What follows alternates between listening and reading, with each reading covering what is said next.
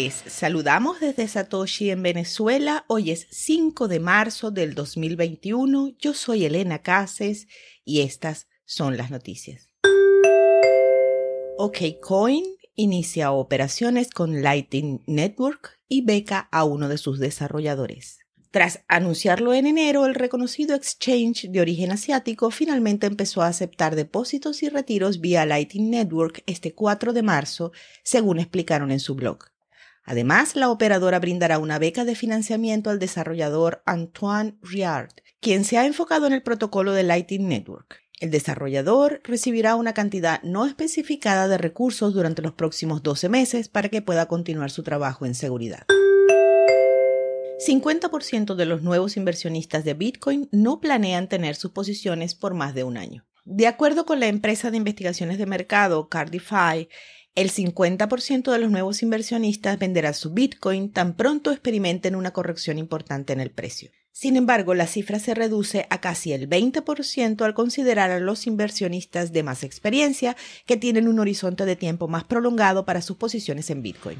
A pesar de que empresas como PayPal, Square o MicroStrategy están mostrando un importante apetito por Bitcoin, los inversionistas particulares parecen no tener la misma convicción.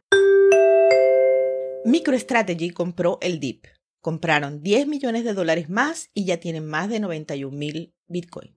La empresa de Michael Saylor no deja de comprar Bitcoin y con la caída del precio por debajo de los 50 mil dólares han aprovechado para agregar 205 mil Bitcoin más a su posición. La inversión total de esta compra fue de 10 millones de dólares y cada Bitcoin se obtuvo por un precio promedio de 48 mil 888 dólares. La empresa tiene 91 mil 64 Bitcoin comprados con un total de 2.190 millones de dólares, aunque con un valor de mercado de más del doble subsidiaria de minería de Bitfury, saldrá a la bolsa con una importante evaluación. Cypher Mining, subsidiaria de minería de la empresa Bitfury, será listada en la bolsa y llegará a esta esfera financiera con una evaluación patrimonial de unos 2.000 millones de dólares. La empresa anunció este viernes que están en plena adquisición por parte de Work Acquisition Corp para completar este proceso de enlistado. Tras completar los trámites de adquisición y salida a la bolsa, esta filial se convertiría en la empresa de minería más grande y valiosa de Estados Unidos.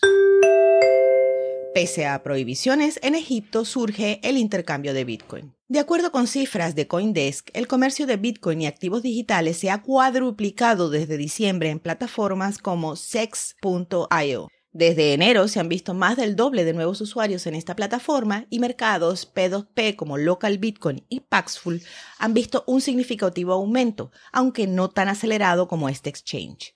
El comercio de Bitcoin y activos digitales está prohibido por la ley islámica desde 2018 y las modificaciones a las regulaciones bancarias del 2020 han extendido el cerco. Sin embargo, los egipcios siguen operando.